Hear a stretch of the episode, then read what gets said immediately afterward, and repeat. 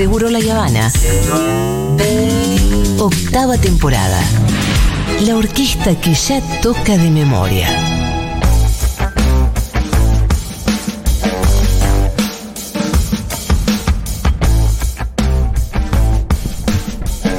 Por fin llegó Iván Jagroski. Así es. Sí que llegó, oh, porque te- veo que tu, tu espíritu, tu mente tal vez está en otro lado, si bien estás Puede ser. de cuerpo presente. Puede ser. Puede Sí. ser. Puede ser. Bueno, te necesitamos acá, querido. ¿Esto, que, que- ¿Esto es tuyo? Sí. Sí, sí. Ah, ¿lo estabas comiendo ahora? No, le preguntan Porque en el video después queda feo. Queda horrible. porque eh, no, mm, no logré comer nada todo el día. Uy. Eso pasó. Se nota porque Entonces medio- estoy como medio con batería baja. O Ah. sea, tras, tras, tras Muy los impactos, Igual algo Sí. dulce levanta más, me parece, que lo salado. Un Gatorade. Cualquier cosa, digamos. Si tiene una cuchara de azúcar, me, to- me tomo una cuchara de azúcar. Me la pongo abajo de la lengua. En serio. Hacemos eso. Pero no venís de un almuerzo importante. Claro, Pero es como lo de Mirta, no comen. Ah, pero no comiste en el almuerzo. Claro. Sí, sí. Mira, el Pitu siempre tiene- El que, el que, el que en el almuerzo está más relajado, el poderoso. Ese sí come, ¿no? El que morfa es el que tiene poder. Totalmente, señor. Claro, que es el que escucha y el Sí. que habla y todos se callan cuando él quiere hablar. Exacto. Sí. Bueno, en y cuando él quiere morfar, los otros están ahí. Claro. Ye, ye, ye, ye. Sí. Mm, qué bien esto, Pitu, gracias. No, por favor, un placer. Un mentos. Mm. Estos son los que los pones dentro de la, de la coca y revientan, ¿no? eso Bueno, mismo. poner- Sí, eso mismo. No lo hice nunca yo. por la duda. Che, bueno, querido, análisis postelectoral. Pon, eh, porque Mientras- te acordás que vos el otro día tenés un problema con Sí, un caramelo. Sí, sí. Sí. Este es más heavy, me parece. El mentos es, que es es más, hay que queda la muela atrás, entonces hasta que no lo ¿Sabes lo que me pasa a mí con el mentos? Yo me como uno y tengo que comer hasta, el, hasta el Hasta el último. Sí, es son- como si fueran confites. Son adictivos. Sí. Listo. ¿Ya está? Ah, estoy arriba, es Sí, otra cosa. sí, sos otra persona. ¿eh? Otra persona. Olvídate. Escúchame, nene, bueno, análisis postelectoral. Sí. Eh, ¿Qué se puede agregar siendo hoy martes ya un poco la espuma bajó? Un poco ahí como una discusión. Hubo. Lo comentábamos hace un rato acá, ¿no? Eh, pareciera que, que ganó a veces. Que ganó el frente de todos. O sea, si vos veías los climas del búnker, el frente de todos estaba exultante y todo el mundo sabe que eh, en el búnker de Juntos por el Cambio las, las caripelas estaban más largas. Así es. Tiene que ver con las expectativas, tiene que ver con lo que queda para el día después a partir de esos resultados. Eh, ¿Por qué parecía que había una victoria en el búnker del Frente de Todos y una derrota en el búnker de, de Juntos? Yo creo que gracias a Macri, digamos. Es lo que di un poco hoy en el newsletter, que es que el gobierno usó tres cosas que le permitió Macri, eh, que tienen que ver con una suerte de reacción similar a la que tuvo Macri en una derrota mucho más catastrófica, humillante y profunda que fue la del 2019 por una serie de factores que son distintos a los de una legislativa, porque es el primer presidente, creo que en la historia de América Latina, no reelegir cuando Sí. decide hacerlo, eh, el préstamo con el fondo, etcétera, etcétera. Y en ese marco, el gobierno logra una narrativa parecida a la que logró Macri en la general del 2019, que es ganar perdiendo, digamos. Claro. Pues sí, eh, lo, lo, lo, lo comentamos un poco en la transmisión el otro día que me dice, el perder por un punto y medio, ¿es perder? Sí, claro, por supuesto, es perder. El- Digo, yo a mí que me gusta mucho el fútbol, a ustedes también, por un gol es perder. Perder es perder. Ahora, sí es cierto que la, esto que, que inauguró Macri, digamos, la derrota digna, digamos, ¿no? El punto de vista de esto, más eh, un seteo de expectativas que había hecho la propia Bullrich, el propio Macri por abajo, con, con, el, objet, con el objetivo que lograron finalmente, que era generar una expectativa mucho mejor de lo que fue el resultado para bajarle un poco el copetín a la A reta. la red. Sí, porque el fracaso en todo caso sería de la reta. Exacto, que ganó. Sí, Pero los ganó. dos lados. Sí, lo que pasa que lo que le. Bueno, vos lo decís, lo que pasa que lo que le cobran es que ganó con menos porcentaje de voto en la ciudad de Buenos Aires y no llegó a las expectativas que se habían generado entre las pasos y la definitiva. Claro, que es la que la, la habían generado los, Claro. sus propios rivales internos. Digo, te lo pongo de otra manera. Si vos me decías a mí en enero que la reta iba a poner a los dos candidatos en la ciudad y en la provincia y que iba a ganar en los dos distritos, sobre todo en la provincia de Buenos Aires, obviamente. Gran ganador. eh, Sí, claro. Olvida- uy, Ya está. Olvídate. El jefe indiscutido decías Claro. en ese momento. Bueno, por eso la política es tan interesante porque tiene esta cosa más dinámica. Sí. que te permite que, que ningún análisis pueda ser rígido. Sí, la política argentina especialmente, ¿no? Especialmente, En otros sí. lados Sí. lados del mundo. Pero distinto. bueno, además tiene que ver con lo que fue eh, la comparación con el, resu- con el resultado de las PASO y con las expectativas que se plantearon Eso. a partir de eso. Exactamente. Entonces, eh, pero bueno, pero vos ahí podías pensar dos cosas, que era que el gobierno iba a descontar, o lo que empezaron a instalar por abajo Bullrich y Macri, que es que eh, Santilli iba a sacar 10 puntos a Victoria Tolosa. Claro. Bueno, Pero- todo lo que es menos que eso, en teoría, es Ah, un mal fracaso. resultado. Y sí. Pero la verdad es que Es muy medio. singular. Pero Sí. María Eugenia Vidal, cuando declaró querer quedarse con la presidencia, ¿no aportó a eso? ¿A qué? A, Sí, sí. a esta, a esta lectura de triunfalismo que, que, que Cuando viene ellos Macri? empezaron a boquear con que se iban a quedar con la presidencia, Presidencia de la, de la Cámara, Cámara de y al final no llegaron, está bien, por un diputado, pero no llegaste. No, pero el res- eh, la cuestión in- eh, institucional hoy podría eh, permitírselo de la misma manera, al igual que en aquel momento, porque nunca si fue real. alianzas. No, vos hoy va, ¿qué va a tener? No, pero ella decía, nosotros vamos a ser la primera minoría, por lo cual vamos a reclamar la presidencia de la Cámara de Diputados. Exacto. Eso no se dio porque no, No, hubo un todavía resultado se- electoral que... que ¿Todavía se puede dar? Que sea la primera minoría. Claro, porque en ¿Por el qué? definitivo puede terminar 117 a 117. Digamos. O sea, terminás en paridad.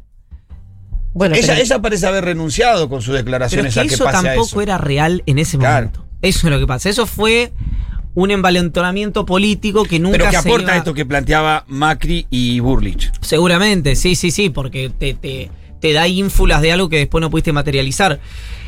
Eh, mira, hay como varias cuestiones. Bueno, perdón, y la tercera, eh, porque eran tres, decíamos, bueno, el seteo de expectativas, lo que, lo que ocurrió eh, del- en la general de 2019 y Macri siendo Macri, digamos, ¿no? Él apareciendo en...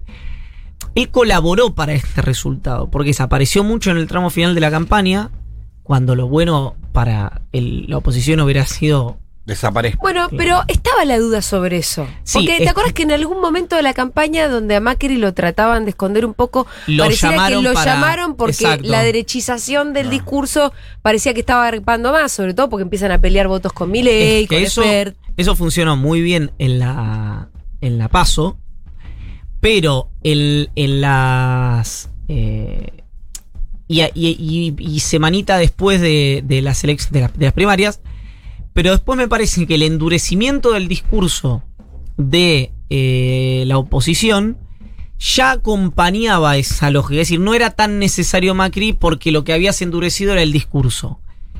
Ahora, Macri aparece, Y cae mal. el temor que genera él Mm. Hace que mucha gente, más gente haya ido a votar. Especialmente en el conurbano. Exacto. Y eh, de ahí se provoca, es una de las hipótesis, todavía es muy pronto para decir que fue esta, eh, el- la remontada. Y un punto más que es, él colaboró mucho para el, para el crecimiento de Milei y de Spert en ciudad y en provincia, porque en cada aparición pública, él lo levantaba mucho lo a. Milei. Mucho. Sí, y Sí, voto tal que, es así y- que tuvo que salir a cortar María Eugenia Vidal esa Exacto. levantada. no, y, que, y que voto que va para mi ley nos, nos sale del frente de todos. Indudablemente. Indudablemente. Sí, total. Pareciera que le dio una mano a Milei. A- Así que es- eso no, eso fue no solamente una mano, fue muy raro desde el punto de vista de la, de- de la estrategia política. Es decir, que un dirigente de. Es como. Y pensá esto, como si Cristina hubiera salido a hablar y diga. Qué buenas las propuestas de Miriam Breckman. Realmente Miriam Breckman es Sí, muy buena. ahí el razonamiento es decir, le voy a sacar algunos de los votos que me está sacando él a mí. Capaz me los quedo. Ese es el razonamiento de quien hace eso. Eso sería. Lo que eh, pasa es que es peligroso, es un poco estar jugando con fuego, porque No. por ahí lo que estás haciendo es darle mm, Eso sería, sería como realmente si Macri fuera candidato.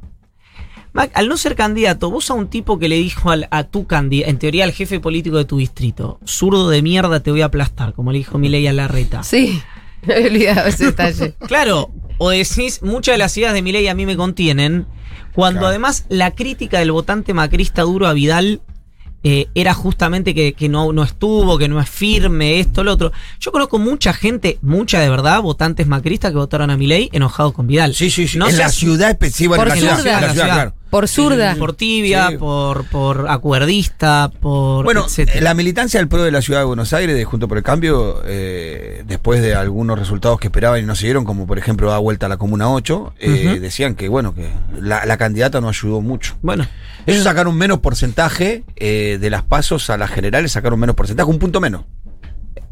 Vidal sacó un punto menos que la paso. que anterior. Mira. estas ¿Cómo le hubiera ido ¿Y? a Patricia Bullrich, ponele? Y son todos contrafácticos, porque yo. Pero además eh, sacó menos que la marca general de Juntos, que es la mitad. sí, sí, no fue una buena elección, No, claro. eh, lo que pasa es que son 17 puntos en mi ley, es mucho ahí. De cada 10 votos nuevos que se sumaron entre las pasos y las generales de la ciudad de Buenos Aires, aproximadamente 6 se quedó mi ley. Eh, de, de, de- De los nuevos. Ok. Mirá, en la Está bien, claro, sí, Se- sí, claro. En sí. la ciudad de Buenos Aires, más se- creció. 75 mil votos sumó de una Sí. o de un coso a otro. En, en- en la comuna 8, que es la comuna donde está el 70% de las villas y todos los complejos habitacionales de la ciudad de Buenos Aires más grande, sumó entre una y otra 5 mil votos más. En diputados nacionales y en legisladores 5 mil 200. Así que hay un voto inclusive inmigrante de la comuna 8, que es migrante latinoamericano, que también acompañó la propuesta Sí, de eso ley. seguro. El migrante latinoamericano ma- votó fuertemente eh, a mi ley.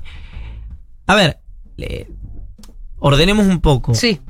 El tema resultado en sí te demuestra que efectivamente Milei le sacó votos al PRO, a la, a la opción de Juntos, que la derecha y centro derecha, para resumirlo rápidamente, se llevaron el 65% de los votos en la ciudad de Buenos Aires, ¿Cierto? Sí.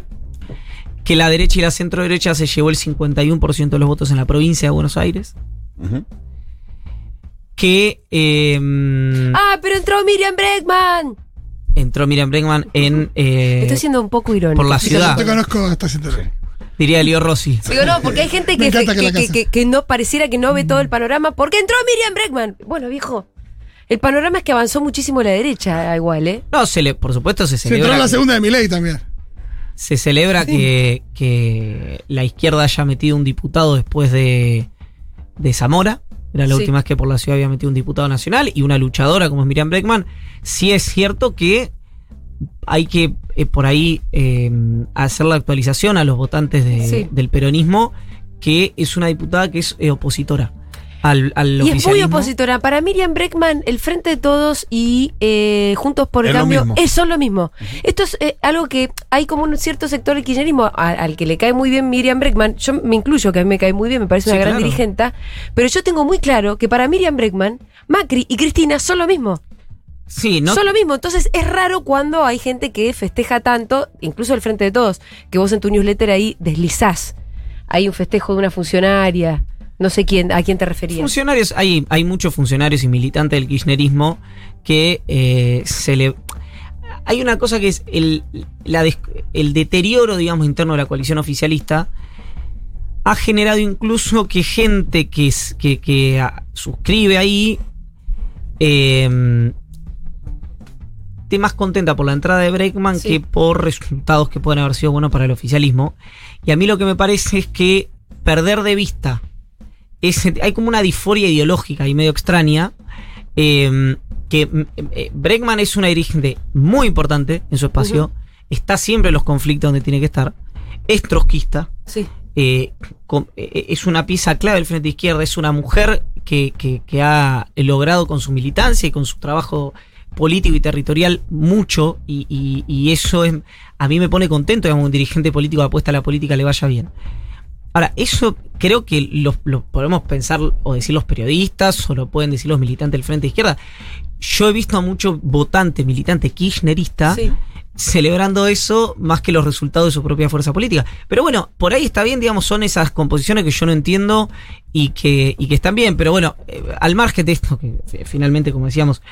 Es eh, un hubo- amor, perdón, es un amor no correspondido un poco, me parece, Sí, por claro. parte de un sector del kirchnerismo hacia Miriam Breckman. Miriam Breckman piensa que vos sos el diablo. Bueno, no sé si tanto. ¿cuánto que No, son lo mismo que? Macri. Son lo mismo que Macri para Miriam Sí, Breckman. en el sistema político sí. Son lo mismo. Es Y después a la hora de votar también se abstiene.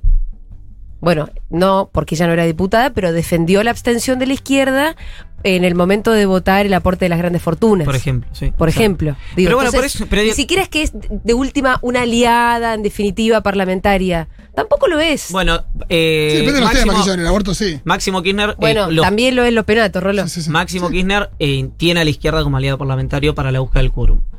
Eh, ahora, quiero decir algo, esto no es un tema de, eh, de eh, Bregman, la izquierda. eh, tiene una estrategia, está muy clara hace muchos años y está bien, y es válida y es legítima y es una estrategia que, que es eh, muy genuina. Yo lo a mí me cuesta entender es, son como los que se emocionaron con los no, no, no comparo a Bregman y a los penatos porque tienen composiciones ideológicas distintas, pero son un poco como los militantes kirchneristas se emocionaron con los penatos por el discurso en aborto, Claro. que fue emocionante seguramente, pero después el corpus ideológico, el corpus político son distintos. Digo, que- lo pongo de otra manera, la distancia que hay para el kirchnerismo, para el peronismo, eh, en, el, en, la- en el programa político, te diría que es más o menos la misma entre ambas dirigentes. Pero bueno, no quiero hablar ah, más de este tema. No, yo, ya está. solamente quiero insistir en esto. Sí.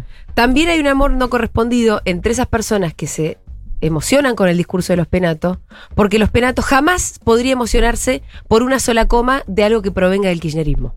Bueno, tal vez en, en esos que son más de libertades individuales, por ahí sí, pero no en nada que tenga que sea político-económico. No, porque el kirchnerismo les, le- les genera asco. Yo creo que el kirchnerismo en ese sentido, o el frente de todos, no sé, el peronismo, es mucho más generoso a la hora de involucrar a otras personas en este, las propias batallas o... eh, Pero ese, vos te acordás, y- vos, o, vos te sentir, acordar. sentir más alianzas específicas, coyunturales o ideológicas de lo que sienten de esas partes hacia el kirchnerismo, que ellos sienten solamente asco. Hablo también tanto por la izquierda como por parte de, Yo, de- las- los penatos. Creo, ahí no creo, la verdad, te soy sincero. No, porque la composición política Sí. que hubo eh, justamente por tema aborto fue muy ecuménica. De hecho, me acuerdo de la foto que estaban los Penato, Karina Sí. Banfi, Mayra Mendoza, Malena Galmarini. Me acuerdo mucho de esa foto. De hecho, iban juntas Sí, a todos lados, bueno. parecían eh, parte del mismo dispositivo. Después sí, obviamente, en el resto de las cosas hay un enfrentamiento muy claro y muy definitivo. Pero no es ni de cerca lo más importante que pasó en esta elección. Ok. digamos. Lo, lo más, lo más importante que...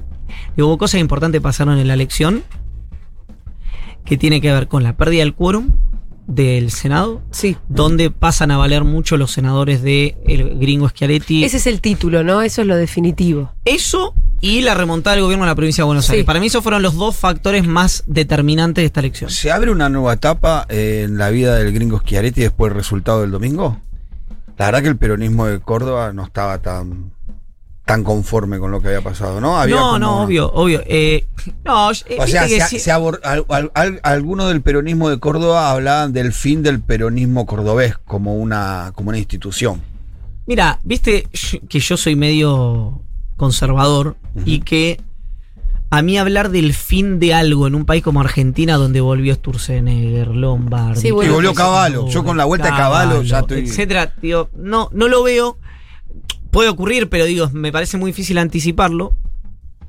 Sí lo que lo que lo que me parece es que la la mm, eh, la digamos obligada, esto quería decir, renovación que se va a dar en las provincias argentinas va a hacer que muchos procesos políticos se reconfiguren. Es decir, vos vas a tener 14 gobernadores nuevos en 2023. Es un proceso de cambio muy fuerte. Muy, muy fuerte. Perdón, digo 14 gobernadores nuevos obligados. Claro, claro, Veremos que después no si tienen que- reelección. Claro, que pierden la. En realidad hay 13 que no tienen reelección y Alicia Kirchner que me dicen a mí que no va a ir por la reelección. Con lo cual, ahí vos ya tenés eh, ¿no? Un- una situación de reconfiguración política de hecho. Y tenés 83 intendentes, por lo menos en la provincia de Buenos Aires, que no van a ser reelectos a menos, a menos que Que se haya. modifique. Exactamente, se modifique la ley. Están o que la- queriendo algunos. Exacto. Ahora es interesante porque, ¿sabes qué hay algo interesante de esto, Pitu? Eh, de, lo, de lo que sí lo están queriendo modificar, porque si ustedes se acuerdan, quien impulsa la ley es María Eugenia Vidal. Quien la acompaña es Sergio Massa. Claro. Y quienes la votan son Insa Urralde, Todos. Juan, Sí, sí. Chica, todo lo, estoy citando de memoria, pero el grupo, lo que sería el grupo Esmeralda. En ese momento, ¿qué fue lo que los, los motivó a esa ley? Había realidad? mucha presión política de los medios de comunicación. Sí. Diferenciarse del, de la Del- cámpora. pero- de la cámpora, del kirchnerismo. Y de hecho pasó algo interesante ahí que fue la y del cámpora sindicalismo al mismo tiempo. y el sindicalismo. La cámpora se abstiene Es decir, no acompaña. Sí. Y hoy vos tenés a muchos intendentes preocupados por el crecimiento de dirigentes de la cámpora en el territorio donde ellos gobiernan, porque ellos no tienen reelección, y uno me lo decía el Y otro día, le digo, claro. no hubiera votado... Y eh, claro, en la cámara a- que se Ahora por está ahí. ahí. Exacto, la es muy, es muy singular podría, eso. podría Hurlingham- ganar esos territorios. Ur- Hurlingham sería una foto de eso hoy. Bueno, Bullingham ya... ya el- tiene un intendente campo. por la ida Claro, de, por o sea, la- no por los votos, pero, Pero por la, por la- sí. Bueno, esa me parece que es la foto de lo que se ve en otros intendentes en otro distrito que podría pasar si no pueden reelegir ellos. Exactamente. Pero bueno, algunos, perdón, algunos co- hay una relación muy eh, natural y una relación política desarrollada, como es el caso, por ejemplo, de, de Martín Saurralde con Federico Termini, con la Negra Vilar, eh, con Daniela, eh, y en otros hay más escarceos, obviamente. Pero eh, ese me parece un punto interesante. El otro punto, digo, lo de el valor de Rovira, de, de y de Schiaretti en el Senado, ahora indudablemente con, con Maggie Solari, con el propio Beretilnequi y con Alejandra Vigo, que además de ser senadora es la mujer del gringo Schiaretti. Eh, ahí va- hay otro factor de poder. La remontada de eh, Capitanich, en Chaco fue muy fuerte, muy fuerte. Y el dato, uno de los datos políticos. Los Rodríguez parece- se quedaron ahí cerquita. Sí. Se montaron 10 puntos. Sí, como Eso, te remontan de 10 puntos. Ellos te remontan de a 10, si no, no sirve. Es tipo el Newpi, cuando va perdiendo Sí, 4-0 sí. y lo da vuelta. Y yo creo que si le daban dos días más te la daban vuelta. ¿eh? No, y digo, y el deterioro de Mansur, ¿no? Eh, que eh, se vino jefe de gabinete, en La Paso había ganado por 13 puntos y ganó por 2. Em, Pero ganó. ¿Por qué? ganó. Sí, ganó. Ganó. ¿Por, qué, por qué habrá pasado eso? ¿Porque no estaba presente? Hay muchas hipótesis, yo no soy un conocedor Sí. fino de la realidad territorial de Tucumán. Mi hipótesis es que a vos, tus, eh, tus propios eh, votantes, digamos, hay un rechazo muy grande en el conjunto de las provincias argentinas de la ciudad de Buenos Aires. Venirte a Buenos Aires es medio también Una traición. una traición. Pero además, la interna tuya con Claro. tu vicegobernador es Y- muy... Pero eso ya era un No desastre dejaste de el corral acomodado, Exactamente, ordenado. Ahí exactamente. había un lío. Exacto.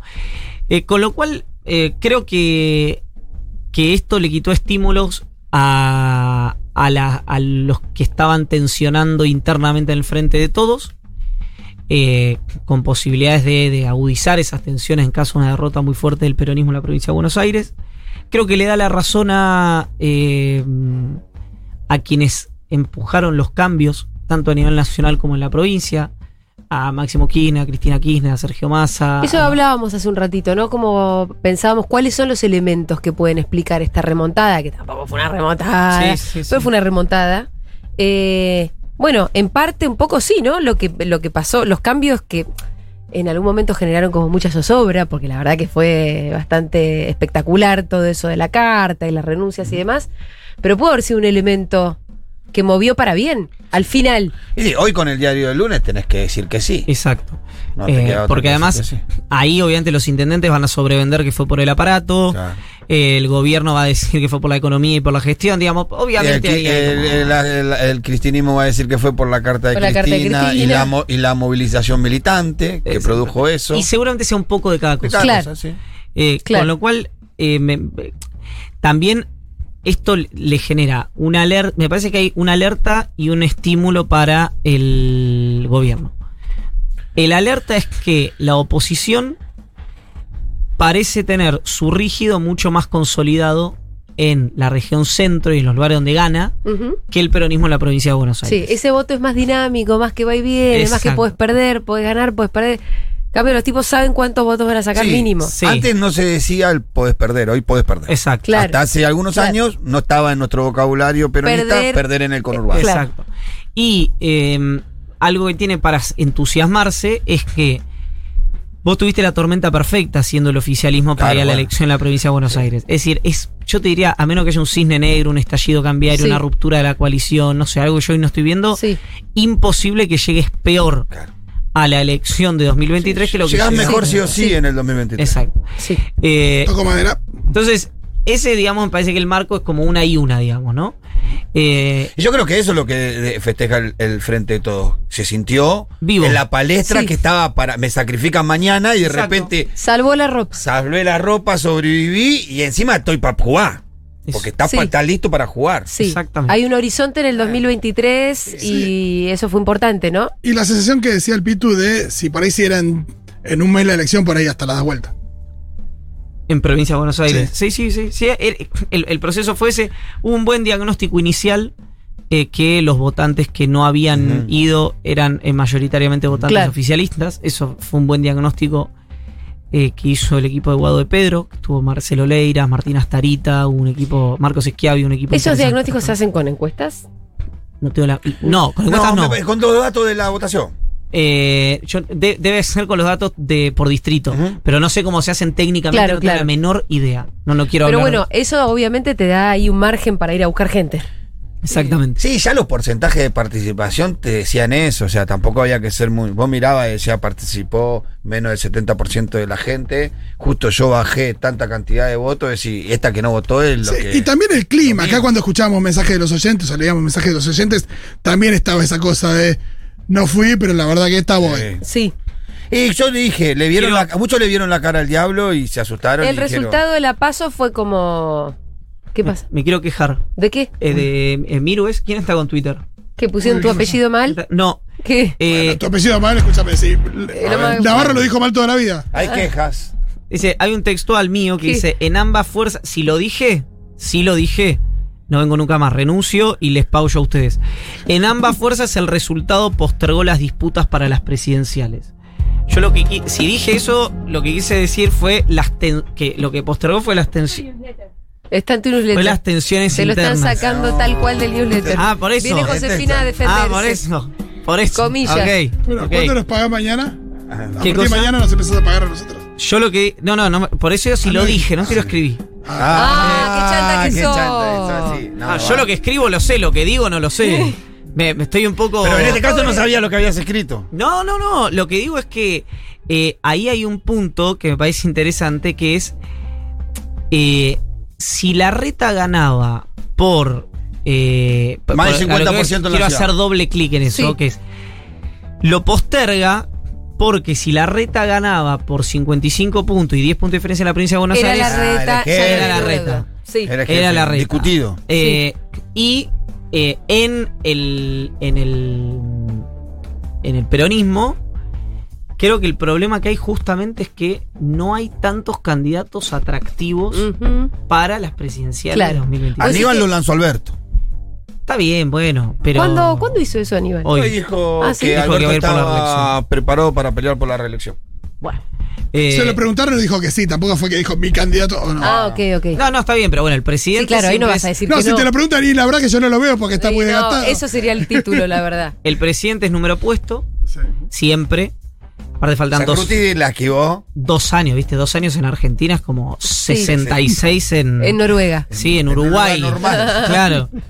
Eh, y después están, eh, digamos, todos los que eran con un resultado como el de ayer, estás dubitativo para saber si eso va, no va. Depende mucho de la gestión económica, depende mucho de la síntesis interna. Son varios los ¿Y cuáles te parecen a vos que pueden ser? Ah, siempre los nombres son para mí son los de siempre. Axel, Sí, Kisilov, Massa. está bien que en la provincia tampoco la rompió. Pero por eso te digo, Poco. por eso- Es todo así. Todos quedaron medio lesionados, Sí, pero sí, vivos. Sí. ¿Y va a Eh, haber alguna intención de algún gobernador del norte, aunque no se concrete, siempre se sí, anota? gobernador, no sí, sé de qué algún región. gobernador, eh, yo qué sé, sí. No sé, que yo creo que ponele. Yo si fuera Perotti tendría ganas, digamos, por más que le haya ido mal también. Eh, no tengo reelección, soy un gobernador, soy gobernador de Santa Sí, Fe. pero no le fue bien ahora. Qué sé yo, no le fue bien ahora, por eso Ah, te digo. A, a poco le fue bien ahora del frente de toda Capitanich. ¿Qué va a decir Gildo? Me remontó. Yo estoy ahí. yo- Cierto. Eh, anotó, se anotó, se- se- digamos, Los Salos, Rodríguez hasta anotan siempre. Sí, pero viste que lo- a lo que voy es. Parece que la paso a priori, ¿no? Faltan dos años, estamos Sí. hablando del sexo de Sí, Los Ángeles, sí, sí, pero sí. Eh, que la paso de la oposición a priori sería más atractiva, ¿no? Vos decís, la reta, Sí. Bullrich, Sí, está lleno. Cornejo Morales Va a ser más Y- en carne viva. y Milei, ponele, que lo, o Sperd, lo metan en la, en la, en la paso. Eh, ¿Los radicales cuáles dijiste? Morales o Cornejo. O Cornejo. Sí. ¿Y alguno de los porteños no se suma ahí? yo creo que Lustó va a ir de candidato a jefe de gobierno, me imagino. Pero son un montón ellos. Sí. Pero hay muchos. Tienen eh, mucha oferta. Y van a ser mucho, mu- eh, muy duros en su interna, en su decir, se van a tirar con todo esos muchachos. ¿eh? Hay una pregunta que surge mucho, Ivancito. ¿Puede Cristina volver? Yo ya te digo, para mí en Argentina nunca se le dice que no a nada. Eh, Bueno, pero no me contestes siempre con ese axioma. ¿Vos lo ves factible primero? Formalmente sí lo es. sí, sí, formalmente, Formalmente puede. Sí, sí, sí. claro, Listo, primera cosa. Sí, no, eso sí. Pero hay un tema que no se logra disipar, me parece a mí, que es la teoría del techo bajo. Claro. No, no sé. Ese es el argumento que se esgrime. Eh, Sí, por eso Alberto es presidente ho- hoy, ¿no? Yo lo que creo que es eso no que cambió, me parece, hoy, o parece no haber cambiado. en- Para mí el peronismo, y sobre todo el peronismo kirchnerista, creo que lo que tiene que dejar de hacer, y viste decir el peronismo tiene que dejar de hacer, es la frase más estúpida dicha Sí. alguna vez en la radio o en la televisión. Pero lo digo casi desde aguas continentales. eh, dejar la hipótesis que Cristina haga el gol del Diego a los ingleses. Hay un momento en el que. Ya no te queda el gol. sí, que. Deja de hacer goles. que digamos que em, que eh, un dirigente político de ese calibre toma otro lugar que no es necesariamente el electoral desde el punto de vista de ella como figura, sino como gran electora, como estratega política, como eh, una boleta que tracciona en la provincia de Buenos Aires. Eh, de hecho, en 2023 hay elecciones a senador en la provincia de Buenos Aires. Claro, ahí re podría, ahí re ser- sería una gran candidata, parece. podría perfectamente hacerlo. ¿Qué sé yo? eh, creo que la- el, el juego está recontraabierto. Que mm, ayer eh, todos quedaron un poco, ¿no? Como conformes y disconformes a la vez. Eh, y que eso es bueno en, si pensás que el gobierno no va a tener quórum propio en el, se- en el Senado, que no va a tener quórum propio en diputados, que eh, la reta no se impuso brutalmente y que la sensación quedó medio de, de triunfo, un triunfo extraño porque fue una derrota del oficialismo y que eso tampoco, o sea, le quita el envalentonamiento que tenía la oposición para tratar de forzar una devaluación y otras cosas más. Es decir, queda un escenario muy, muy abierto donde yo creo que va a ser muy difícil que el gobierno pueda gestionar si no es en base a acuerdos y que la oposición le va a costar también esto, Ser tan oposición. Oponerse ser absoluta- descarnado. Claro. Ser descarnado, ser... Ya existió esto alguna vez, que fue el famoso grupo A. Sí, sí.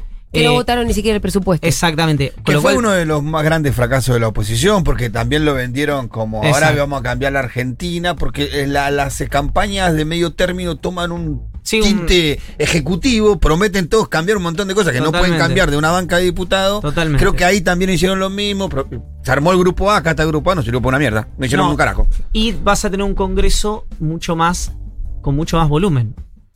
Por las figuras que Y van a pasar a eh, ser. sí, bueno. Digamos, eh, Igual toda esta paridad puede trabar todo también, ¿no? Sí, Eso Es obvio. una de las cosas que puede pasar. sí, sí, por supuesto. Que no salga nunca nada porque no logras el quórum o porque no logras las mayorías que necesitas porque nunca Totalmente. se Y llega a un ahí acuerdo. aparece nuestro gran amigo Decreto. Ah, Sí, Amigo pero- de Cretín. Nuestro gran y viejo conocido y amigo, sí, lo que el pasa es que tenés, tenés la justicia que te dice que no, no, puede pero perdón, decreto. no, no, el decreto Sí. que vos podrías, porque institucionalmente te lo valida una de las dos cámaras, diputados no aprobó ningún, ni un solo decreto de Alberto y el, el que había aprobado todos los decretos de Alberto era el Senado. Y hoy dice, no, no tiene quórum. Entonces vos también, si sos el presidente, estás limitado incluso con la herramienta del DNU. Sí, Por eso irían a diputados, ¿no? Los, los DNU. No, si vayan a donde vayan, hoy no tenés la garantía de aprobación en ninguna de las dos cámaras. Como Ivancito. si tenías en el Senado. Lo que digo es que yo creo que justamente por eso vas a tener imperiosamente la necesidad de llegar a algunos puntos en común con algunos sectores. de y la última. Sí. ¿Cristina sería la persona que está capacitada de tejer esos acuerdos? Sí. Sin duda sería una de las personas, sí. Sobre todo con los líderes provinciales. Vos sabés que ella habla mucho con gobernadores, intendentes, etcétera, etcétera, etcétera. Me- eh, está eh, menos vista en ese rol en la capital federal, porque es caja de resonancia donde están los medios. Pero sí, sí, yo creo que sí, perfectamente. Iván Yagros, quien seguro le van hasta el martes que viene. ¿eh?